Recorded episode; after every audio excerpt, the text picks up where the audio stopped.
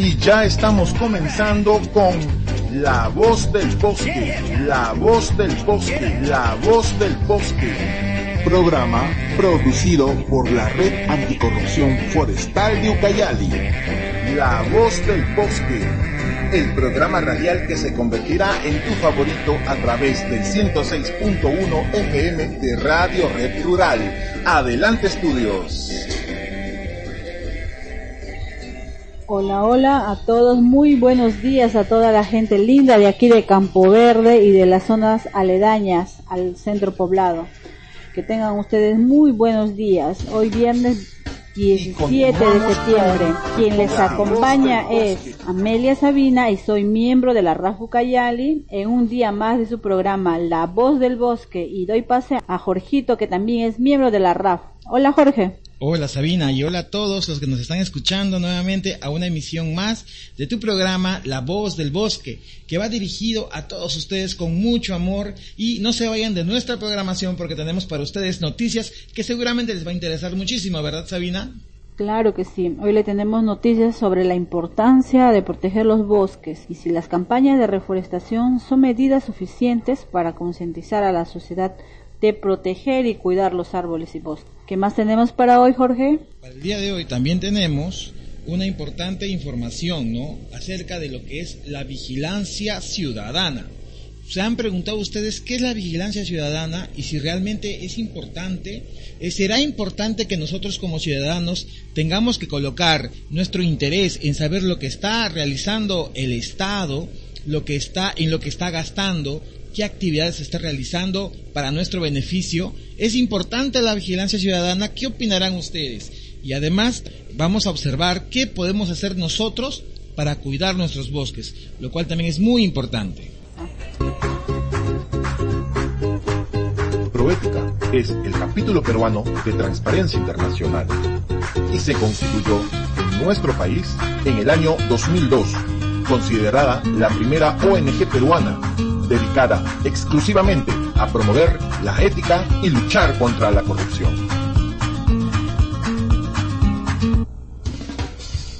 Y continuamos con La Voz del Bosque. La Voz del Bosque. La Voz del Bosque.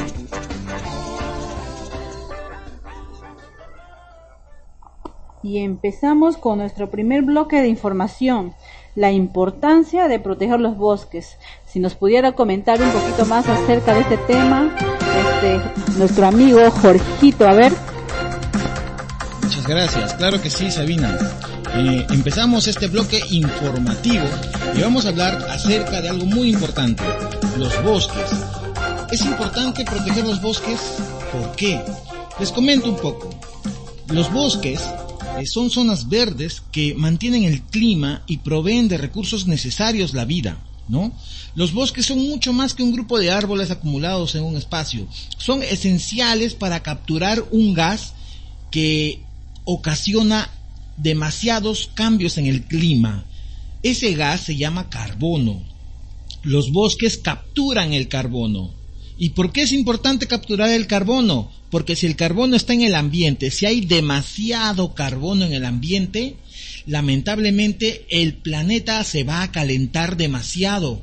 Sí, sí, señores, el carbono, junto con otros gases como los óxidos de, azufre, los óxidos de, de flúor, los óxidos de nitrógeno, el, metano también, el carbono eh, en forma de gas, como dióxido de carbono o monóxido de carbono, es letal para el planeta porque en abundancia, en abundancia lo que va a ocasionar es desastres naturales inmensos, calores extremos, el derretimiento de los polos, ya lo estamos viendo en los Andes, el derretimiento de nuestros nevados. ¿Por qué? Porque el exceso de carbono forma una tapa, forma una capa gigantesca y gruesa en la atmósfera y funciona como una tapa y hace que el planeta se caliente más y todo se derrita. Eleve el nivel del mar, se mueran nuestras especies, haya lluvias, haya sequías por otros lados.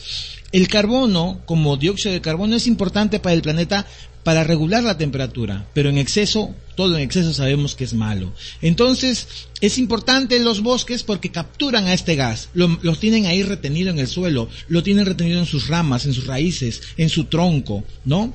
Entonces, eh, en los bosques, además, recordemos que es el hábitat para las especies de flora y fauna es el lugar en donde nuestros hermanos de los pueblos originarios, muchas veces llamados pueblos indígenas, ellos se desarrollan y viven. Además, nos proporciona a nosotros, los que vivimos en las ciudades, nos proporcionan muchísimos recursos.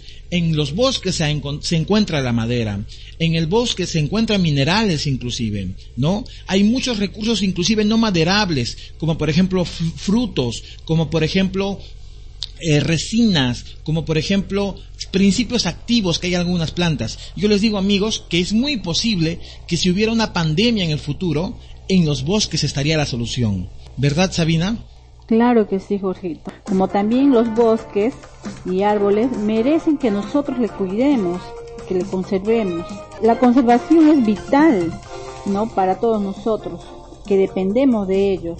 Son hábitat de muchos seres vivos que desde muchos años eh, han estado antes que nosotros existiéramos aquí en nuestro planeta. Por todo ello, los bosques es una de las fuentes importantes donde nosotros podemos obtener el oxígeno que necesitamos para vivir día a día. Es por ello que debemos de tomar este, la, la protección de vidas ¿no? de cada uno de nuestros bosques. Sí, mira, y te digo algo más eh, en Ucayali existen bosques que no solamente proporcionan plantas medicinales, sino que también proporcionan alimentos para muchos de los que vivimos aquí, en las zonas tanto eh, urbanas, en las ciudades, como en las zonas rurales, ¿no? Los bosques también albergan, ¿no? Mucha vida silvestre, animales que viven dentro de ellos y generan una serie de beneficios para todos nosotros. Para que ellos puedan seguir existiendo, nosotros tenemos que conservar estos bosques. Además sabemos que los bosques captan también una gran cantidad de agua de lluvia. Chicos, donde hay bosques hay agua. Donde no hay ningún tipo de vegetación no va a haber agua. Tú vas a observar los ríos más importantes de Ucayali y vas a ver que alrededor siempre hay agua. ¿Qué pasaría si le talamos todos los ríos que rodean los, perdón, si talamos todos los árboles que rodean los ríos? ¿Qué pasaría? Esos ríos se van a secar, ¿verdad? Sabina, ¿qué nos puedes comentar acerca de los bosques? Claro, los bosques también captan gran cantidad, ¿no? Del agua de la lluvia, ya que acá en la región de Ucayali constantemente llueve mucho, la cual ayuda a la agricultura de las zonas cercanas a ellos como en sembríos de arroz, frijoles, no regionales que muchas veces nuestros hermanos agricultores siembran cada día. También las plantaciones de yuca, eh, de plátanos, que el plátano es esencial para acá, para la región, porque es un consumo de diario. También eh, es un hogar de muchas especies, como tú mencionas, ¿verdad? Que proporciona hábitat a los seres vivos, ¿no? Que normalmente ellos dependen de los bosques, porque ahí encuentran comida, encuentran su, hábitat, su techo, donde ellos viven. Así, es. Asimismo, ¿no? entre el 2001 y el 2020 se han perdido hectáreas de bosques, 2.636.585 hectáreas siendo los departamentos de Loreto y San Martín, Ucayali, Juni, Madre de Dios y Amazonas los que concentran más del 77% de la pérdida de los bosques de estos últimos años, de acuerdo al reporte de Geobosques del MINAM. Lamentable, realmente lamentable. El MINAM nos comenta que, como lo habías eh, mencionado, cerca del 74% de la deforestación viene ocurriendo en áreas menores a 5 hectáreas. ¿Qué significa eso, chicos? ¿Qué significa? Que en áreas pequeñas se está deforestando, obviamente porque se está haciendo cambio de uso. De repente talan árboles para plantar un monocultivo. No se sabe, podría ser palma aceitera, podría ser coca, definitivamente sabemos qué cosa es, ¿verdad? Además, se está utilizando también ciertas áreas boscosas cercanas a los ríos, ¿para qué? Para extraer oro, pero ¿de qué manera? Ilegal, porque de otra manera no sería esto permitido por las autoridades. Asimismo, en comparación con el 2019, en este año que ha pasado, el 2020, la deforestación de parcelas menores a una hectárea se incrementó en 8%.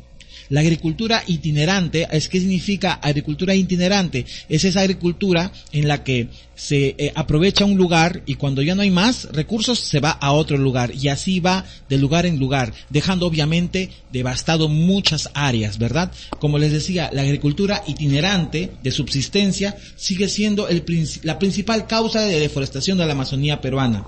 Y ahora, últimamente hemos visto por imágenes satelitales los famosos ríos de oro, que no son otra cosa que espacios completamente deforestados con, con, unas extensiones gigantescas, mucho más grandes que 100 estadios de fútbol, que están siendo deforestados con la intención de extraer oro de, las de las zonas. Obviamente esto queda cerca de los ríos. Sabemos nosotros por geografía, geología básica, que cerca de los ríos, cerca de las zonas eh, eh, de los ríos, va a existir vetas de oro, ¿no? En algunos lugares de la Amazonía y así lo han sabido también estos inescrupulosos eh, extractores de oro informal. Entonces, según el CERFOR, los ejes viales terrestres y fluviales están relacionados de manera directa e indirecta al 62% de la deforestación de la Amazonía. Sí, la cifra de la deforestación, Jorgito, significa un duro golpe a los esfuerzos de las, de las instituciones estatales, autoridades regionales, las, de las iniciativas de la cooperación internacional y otros actores ¿no? clave en la lucha contra la deforestación y el cumplimiento de los compromisos climáticos.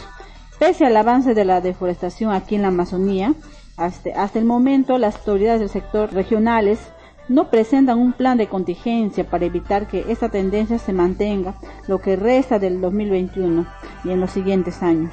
Y puedo terminar, Sabina, si me permites, diciendo que es importante que el gobierno tome medidas urgentes, considerando que esto forma parte de la aclaración conjunta de intención entre los países Perú, Noruega, Alemania y Reino Unido se tiene un financiamiento comprometido para el país de hasta 200 millones de dólares para lograr reducir los niveles de deforestación hasta el año 2025 con un enfoque de pago por resultados. Así que, amigos del gobierno, hay un gran trabajo por hacer. es una red de sociedad civil que cuenta con el respaldo de Proética, capítulo peruano de Transparencia Internacional. La conforman voluntarios de colectivos juveniles, ONGs, pueblos indígenas y diversos colectivos ciudadanos. La RAF es un espacio de encuentro comprometido en activar propuestas y acciones en contra de los riesgos de la corrupción que existe alrededor del manejo de... Somos la red un voluntariado sin fines de lucro, compuesto por jóvenes líderes que buscamos un cambio en la sociedad, luchando por el reconocimiento de nuestros derechos sexuales y reproductivos, por un mejor trato para con el medio ambiente y seguir fortaleciendo la democracia y gobernabilidad en nuestro país. La red Interforum Ucayali no te discrimina por tu sexo, género o preferencia sexual. Y creemos en un país mejor para vivir. Seguiremos luchando juntos, porque la red Interforum Ucayali la haces tú. Radio Rural 106.1 Continuamos con La Voz del Bosque. La Voz del Bosque. La Voz del Bosque. Continuamos con nuestra programación, queridos amigos. Ahora hablaremos si las campañas de reforestación son medidas suficientes para concientizar a la sociedad de proteger y cuidar los árboles y bosques. ¿Qué opinión tiene al respecto nuestro amigo Jorgito? Muchas gracias, Sabinita. En mi opinión, sí sirve de mucho. La reforestación es importante porque eso significa que tenemos conciencia de que hemos eh, desbrozado una parte importante del planeta y que tenemos que restaurarlo, ¿verdad? Pero no son de todo suficientes, es decir, para iniciar está muy bien, campañas de reforestación, así como veo a mis amigos de Dejando Huellas, por allá por, por Atalaya, por Cepagua, que hacen campañas de reforestación con comunidades, eso me parece genial y se lo digo de todo corazón. Pero no es suficiente. Para iniciar está muy bien. Las campañas de reforestación son una medida a posteriori. Sin embargo, se necesita primero trabajar medidas preventivas de preservación y conservación. Es decir, la, reforestación serviría una vez ocurrido el problema, ¿cierto? Pero nosotros tenemos que ver la manera de evitar ese problema. Tenemos que ver la forma de no eh, talar, pues, ¿no? De no desbrozar eh, eh, innecesariamente los bosques se supone que uno aprovecha eh, la, madera, los recursos de los bosques con un fin, ¿no? Con un fin, con un, beneficio que se va a obtener de ello, pero de manera racional y sostenible. Evitemos primero la, deforestación. Yo creo que primero debería, como dije, eh, trabajarse en medidas preventivas de preservación y conservación, pero sobre todo de control y fiscalización. Aquí me gustaría que intervengan mucho las entidades del Estado, OSINFOR, CERFOR, o Sinfor en su función de fiscalización, el gobierno regional a través del GERF en su función de control. Es importante implementar un sistema de monitoreo de trazabilidad del origen de la madera legal. Esto es fundamental.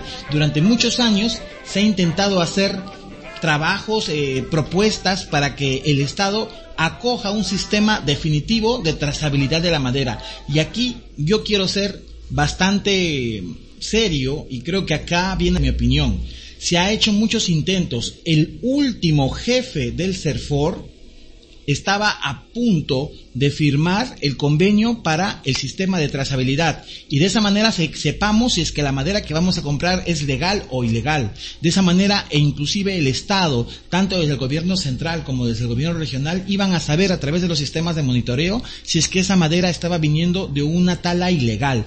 Pero ¿qué ha pasado? Antes que firme el contrato, destituyeron al anterior jefe de Serfor. Ahora felizmente se está volviendo a abrir el caso y se está tratando de hacer esfuerzos para que eh, el tema de la trazabilidad de la madera sea una realidad. Es importante, Amelia, que sepamos de dónde viene la madera y no lo vamos a saber a través de un documento porque ya se ha demostrado muchas veces que los documentos se falsean. Ya se ha demostrado muchas veces que inclusive a las personas se les se les amedrenta, ¿no? Inclusive atentando contra su vida para que no digan nada, para que no delaten a nadie. Pero con un sistema de trazabilidad no hay forma de engañar, no hay forma de engañar a las autoridades y creo que es importante. Además, esto también va a permitir sancionar a quien comentan los delitos de extracción y comercialización ilegal de especies maderables. Así es, como también sabemos nosotros que los, los bosques, ¿verdad? son fuente de vida que nos dan, no solamente a nosotros, sino también a las especies y como también a las, a las comunidades que viven alrededor de ellos y que dependen de ellos, ya que tienen ellos, las comunidades indígenas como nosotros conocemos, tienen un estrecho vínculo con la naturaleza y mucho más ellos se sienten a veces amenazados cuando existe muchas veces la deforestación, la tala ilegal dentro de su territorio. Por todo ello, necesitamos trabajar en conjunto, tanto como, como nosotros como comunidad y también a la vez la fiscalización por parte de nuestras autoridades. Claro que sí. Y déjenme comentarles que además de la trazabilidad de la madera, del control, de la fiscalización de las autoridades, también existen procedimientos legales donde nosotros eh, podemos exigir rendición de cuenta a las autoridades. Es decir, como población también tenemos ahí una parte, tenemos una participación. Exijamos que las autoridades rindan cuentas. ¿no? Sobre sus acciones de control, sobre nuestros bosques. ¿Realmente fueron a hacer fiscalización o solo rellenaron un formulario donde dijeron que hicieron la fiscalización? ¿Realmente están atacando frontalmente el problema de la deforestación y de los madereros ilegales? Entonces, todo ello se refleja en los costos de operación, todo ello se refleja en los presupuestos, ¿verdad? Como sociedad, nosotros tenemos que exigir cuentas claras a las autoridades, para que en un futuro no tengamos que seguir viendo que nuestros bosques cada vez más se vayan desapareciendo. Ya hemos visto en el primer bloque del programa todo lo que vamos a perder si es que se van nuestros bosques. No solamente se están yendo los árboles y la madera, estamos dejando que escape el CO2 a la atmósfera, lo cual va a incrementar el cambio climático. Estamos perdiendo muchas, muchas especies animales y también de flora y también estamos perdiendo la oportunidad de tener la cura para la próxima pandemia. Si algún día, Dios no quiere, viene una nueva pandemia y mucho más agresiva que la que hemos vivido, la que estamos viviendo, mejor dicho, la cura la vamos a encontrar en los bosques. Los bosques almacenan una gran cantidad de secretos que la ciencia aún no logra descubrir. Y si nosotros lo destruimos, estamos destruyendo nuestra oportunidad de poder subsistir como humanidad. Entonces, eh, para terminar nada más, discúlpeme Sabina, eh, he sido bastante intenso quizás en esta, en este comentario, para que, para evitar que vaya desapareciendo nuestros bosques, entonces tenemos nosotros que exigir responsabilidad de nuestras autoridades. ya que si no se establecen las sanciones correspondientes, no se va a poder luchar contra esta ilegalidad. Sabinita. Claro que sí. Debemos exigir a las autoridades la rendición de cuentas, ¿no? En tanto en los procesos de concesiones, cuando entregan los títulos habilitantes, entre otros, y que las acciones de control sean reales en el, momento también de la verificación y fiscalización de nuestros recursos maderables forestales. Claro que sí. Bueno, eh, no se olviden que este programa está llegando gracias a la Red Anticorrupción Forestal de Ucayali. Nosotros somos la Red Anticorrupción Forestal de Ucayali con el respaldo de Proética, capítulo peruano de Transparencia Internacional. Jóvenes parlamentarios de la región Ucayali, JOPRU, es una organización juvenil compuesta por jóvenes y para jóvenes que desde el año 2017 viene trabajando en tres ejes, político, social y ambiental, de forma autónoma y articuladamente con diferentes instituciones, organizaciones. La Red Anticorrupción Forestal de Ucayali es una red de sociedad civil que cuenta con el respaldo de Proética, capítulo peruano de Transparencia Internacional. La conforman voluntarios de colectivos juveniles, ONGs, pueblos indígenas y diversos colectivos ciudadanos. La RAF es un espacio de encuentro comprometido en activar propuestas y acciones en contra de los riesgos de la corrupción que existe alrededor del manejo de los bosques amazónicos. La RNA, Red Nacional Anticorrupción, nace en el 2019 a través de un proyecto de proética que tuvo como objetivo crear y fortalecer núcleos anticorrupción de la sociedad civil en las regiones de Loreto, Ucayali y Madre de Dios. Los miembros de los núcleos regionales son capacitados de manera periódica en la Escuela Anticorrupción y Gobernanza Forestal y cuentan con el acompañamiento técnico y el respaldo institucional de Proética, capítulo peruano de Transparencia Internacional, para desarrollar iniciativas locales contra la corrupción y promover la transparencia y la rendición de cuentas en la gestión pública y para poner en debate temas ligados a la gobernanza forestal y lucha anticorrupción en la agenda local, regional y nacional. Radio Rural 106.1 FM.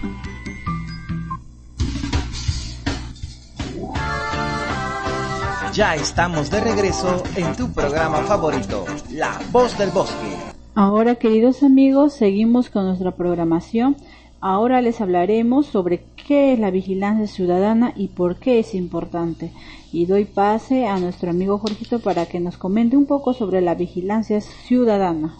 Bueno, la vigilancia ciudadana es un mecanismo de participación en el que cualquiera de nosotros, los ciudadanos, podemos eh, participar, ser partícipes, mediante la cual eh, los jóvenes, los adultos, todo aquel mayor de 18 años puede intervenir en la gestión pública, con el fin de contribuir a que esta gestión sea más transparente y democrática. Todos nosotros podemos ser parte de la vigilancia ciudadana, donde promovamos una participación y cultura activa en la transparencia y rendición de cuentas para combatir la corrupción. Solo quiero hacer un pequeño una pequeña acotación histórica. En la antigua Grecia, como todos sabemos, fue donde nació la democracia y todos los países que somos soberanos somos democráticos, ¿cierto? Aplicamos la democracia. ¿Qué sucede? Que hay algo que sucedía en la antigua Grecia que no ocurre hoy en día en nuestros países del mundo. ¿Qué cosa es? O al menos no ocurre en la gran mayoría de países de América Latina donde hay mucha corrupción. ¿Y qué cosa es? Que en Grecia, si bien es cierto se elegía representantes, el pueblo estaba en constante contacto con las decisiones de cada uno de esos representantes. Los representantes, entre comillas, elegidos, tenían la custodia, la fiscalización, la supervisión constante de los pobladores y toda decisión que tomaban los representantes del Senado tenía que ser consultada previamente con la población. Y si la población decía que no, entonces el representante no podía actuar por cuenta propia. y si actuaba por cuenta propia era expulsado. Esa era la verdadera y original democracia. Y tenemos que repetir esas costumbres para que nuestra democracia peruana se fortalezca. No solamente se trata de tener legisladores o tener gobernador regional o tener gerentes y subgerentes o alcaldes que tomen decisiones por nosotros sin habernos consultado. Por eso nosotros tenemos que aplicar la vigilancia ciudadana constantemente, Sabina. Claro que sí, debemos saber todos que la vigilancia ciudadana es nuestro derecho, ¿no? Que todos tenemos como peruanos y nadie nos puede contradecir al respecto, como también es un mecanismo de participación que todo ciudadano o ciudadana debe ejercer para controlar la administración pública, con el fin de llegar a propuestas donde no se vean afectados nuestros recursos naturales y bosques, donde se permita el desarrollo integral de todas las personas, Claro que sí. La vigilancia ciudadana se pudiera decir entonces que es positiva, porque nos da el derecho de participar en la prestación y control de los servicios públicos, asegurando su eficiencia, y podemos controlar la gestión del Estado. No solamente eso, sino que también podemos contribuir con propuestas para solucionar problemas relacionados a la mejora de la gestión pública, para que ésta sea más participativa y transparente.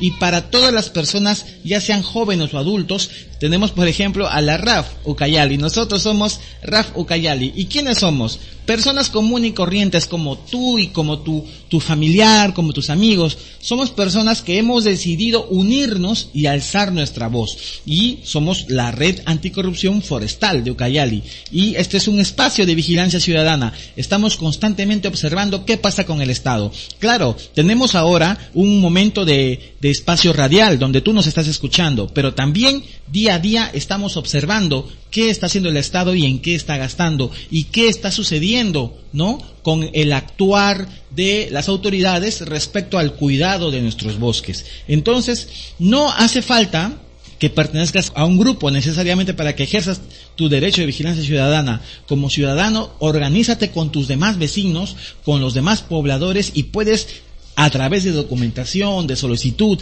puedes exigir que se cumpla el derecho de transparencia, que se cumpla la ley de transparencia. Acércate a tu autoridad y pídele cuentas cuando sea necesario. Eso también es vigilancia ciudadana. Y si no hubiera respuesta, tienes los recursos legales para exigirlo por vías judiciales. Es decir, no tenemos cómo decir no quiero, todos podemos aplicar nuestro derecho de vigilancia ciudadana. Entonces, eh, yo les invito a que participen de esta costumbre que debe hacerse eh, pública y que debe difundirse en todos los ciudadanos. Debemos ser vigilantes. Mientras exista la corrupción debemos ser vigilantes, ya sea de una u otra manera. Los presupuestos participativos, los famosos presupuestos participativos, no son la única manera de participar en el Estado. En cualquier momento del año tú puedes exigir que el Estado, la autoridad, mejor dicho, te rinda cuentas, ya sea cuentas operativas en el trabajo, cuentas eh, económicas en, sus gastos, etcétera. Todos los ciudadanos tenemos el mismo derecho y el deber de exigir que las autoridades cumplan con su rol de transparencia. Y, por supuesto, como les había hablado, la RAFU Cayeli es un espacio al que también están invitados todos ustedes para que sean partícipes de nuestras actividades y puedan unirse a nuestra red. Claro que para ello, previamente van a pasar por un proceso de capacitación que se da entre los meses de mayo y junio. Y luego de esa capacitación podrán eh, ser parte de las actividades que hacemos aquí en Ucayali, en la RAF Ucayali. Todos están invitados y para contactarse con nosotros no se olviden eh, ingresar al Facebook y buscarnos como Raf Ucayali, R-A-F Ucayali, Raf Ucayali, y podrán hablarnos y podrán contactarse con nosotros. Están todos ustedes cordialmente invitados. Claro que sí, Jorgito. Entonces, el objetivo de, de, la vigilancia ciudadana es que todos debemos estar alertas ante cualquier acto que nos parezca extraño, ¿verdad?, sobre las acciones del Estado en sus diferentes facetas. Cuánto gasta, cómo, cómo lo gasta, en qué lo gasta, cómo se decide, algunos proyectos, entre otros, ya que como buenos ciudadanos debemos de tener prácticas de vigilancia ciudadana. Hola, somos la red Intercoro Mucayali Un voluntariado sin fines de lucro, compuesto por jóvenes líderes que buscamos un cambio en la sociedad, luchando por el reconocimiento de nuestros derechos sexuales y reproductivos, por un mejor trato para con el medio ambiente y seguir fortaleciendo la democracia y gobernabilidad en nuestro país. La red del Foro Mucayali no te discrimina por tu sexo, género o preferencia sexual. Y creemos en un país mejor para vivir. Seguiremos luchando juntos, porque la red Interquorum Ucayali la haces tú. Y continuamos con La Voz del Bosque. La Voz del Bosque. La Voz del Bosque. Bueno amigos, como último tema del día de hoy tenemos cómo cuidar los bosques y qué podemos hacer nosotros para cuidar los bosques. ¿Qué nos puede mencionar nuestro amigo Jorgito al respecto? Claro que sí, regresamos nuevamente al tema de los bosques. Y para hablarles un poco más acerca de esto, quisiera, quisiera primero decirles que tenemos que mostrar un comportamiento de respeto hacia los bosques. Porque recuerden que los bosques almacenan no solamente eh, planta, vegetación, animales, fauna, no solamente riqueza hidrobiológica, sino almacena algo muy importante, que es nuestros pueblos originarios y su cultura ancestral. Entonces, ellos no ven al bosque como lo vemos nosotros, como un lugar donde podemos extraer recursos y luego comercializarlo y ganar dinero y llenarnos de mucho oro y de muchas joyas y de edificios. No, ellos ven al bosque como una madre. Para ellos el bosque tiene un espíritu, un alma. Y creo que ellos tienen muchísima razón. Debemos mirar al bosque con mucho respeto, ayudar al cuidado de este, no quemar, no deforestar, evitar que las personas puedan cometer actos ilegales. Por eso hablábamos también de vigilancia ciudadana. Es muy importante observar qué hace el Estado para proteger nuestros bosques y de qué manera nosotros como ciudadanos podemos eh, aportar a ese cuidado. Podemos actuar eh, de un modo mucho más activo impulsando el desarrollo pero un desarrollo sostenible. Si eres empresario y me estás escuchando y te quieres dedicar a la extracción de madera, hazlo de manera legal y hazlo de manera sostenible. Si en tu plan de manejo forestal dices que una vez que has aprovechado el bosque vas a ayudar a reforestar aquellas plantas que se han ido, hazlo. No lo escribas solo en papel. No hagas que la autoridad también entre en este círculo de corrupción. Es muy triste cómo, ha habido ejemplos en años anteriores, eh, funcionarios que ahora están en la cárcel por coludirse con empresarios. Y no solamente hablo del tema forestal, esto para todo lo relacionado al planeta. Cuando eh, queremos extraer minerales como el oro, el cobre, el petróleo, no solamente es el tema de manejo forestal, para todo aquello que se quiera hacer y esté involucrado en nuestro planeta, nuestro ambiente, es importante ser responsables. Entonces, participar en la vigilancia ciudadana también habíamos comentado que es importante eh, ser eh, vigilantes de nuestro Estado. Debemos crear entonces comités de vigilancia, de protección de nuestros bosques, de protección de, las de los intereses que ustedes como ciudadanos siguen. Estamos ahorita en una radio en Campo Verde y sabemos que en Campo Verde hay un problema muy grande que es el agua. ¿Qué está haciendo el Estado realmente? El Estado en este caso son las autoridades, el municipio, el gobierno regional, ¿verdad? El Estado en estos momentos son quienes están dirigiendo de alguna manera nuestras, nuestro destino como, como pueblo. Entonces, debe existir, y me imagino que sí hay un frente de defensa de Campo Verde. Debe existir, y me imagino que sí habrá comités de vigilancia ciudadana, por un tema específico, en este caso por el agua. Recuerden que el agua es un recurso muy importante para la vida, y además el agua y el bosque están íntimamente ligados. El agua, el bosque, el suelo, son recursos que son vitales para la, generación de vida y subsistencia de nuestro planeta. Entonces tenemos que involucrarnos más como ciudadanos y a través de estos eh, comités de vigilancia ciudadanos eh, estar atentos y siempre vigilantes, como lo dice, vigilancia ciudadana, estar vigilantes ante cualquier acto de corrupción que involucre, ¿no? Que involucre eh, nuestros recursos, ya sea agua, bosques, minería. Y hablando de bosques, debemos saber que la, deforestación y la tala de árboles afecta a muchas especies que viven en ella. Entonces, amigos, es importante no solamente promover el cuidado del bosque, sino que también hay que respetarlo y considerarlo como un ser vivo, como un gran ser vivo, como una gran madre. Ah, y tenemos que actuar como ciudadanos a través de estos comités de vigilancia ciudadana. Claro que sí, Jorgito. Haciendo la vigilancia ciudadana estaríamos ayudando muchísimo a nuestros bosques. Estaríamos contribuyendo también como buenos ciudadanos a la fiscalización de nuestras autoridades, ¿no? A la fiscalización oportuna, de repente de algunos delitos que tengan que ver con la corrupción, con la tala de los árboles, con la deforestación, que muchas veces son, este, no son transparentados, ¿no? Son ocultos y, durante la pandemia se vio mucho eso en lo que es la tala de los bosques. Mientras nosotros estábamos en nuestras casitas, los bosques estaban sufriendo la, la deforestación, la tala ilegal por muchas personas que no son conscientes hoy en día de la gran importancia que es de cuidar nuestros bosques. Así es, entonces no olvidemos, chicos, chicas, amigos ciudadanos, ciudadana que me estás escuchando, que los bosques son un hábitat complejo y de gran riqueza biológica, por lo que su cuidado ha de hacerse en forma general, yendo más allá de su vegetación y a través de una buena gobernanza forestal, y podemos así llegar a tener sostenibilidad de nuestros recursos. Recuerden que cuando la vigilancia ciudadana se activa, es decir, cuando el pueblo participa, junto con el gobierno. Estamos generando lo que llamamos gobernabilidad. Y eso es importante porque hace más sostenible la gestión de nuestros recursos. Bueno, bueno amigos, amigos, llegamos a la parte final de nuestra programación. Queremos que nos acompañen en el próximo programa. Muchas gracias por su precioso tiempo. Muchas gracias amigos. Muchas gracias. Yo fui Jorge y... Sabina y estamos muy agradecidos que nos hayan acompañado en esta emisión. chao. chao.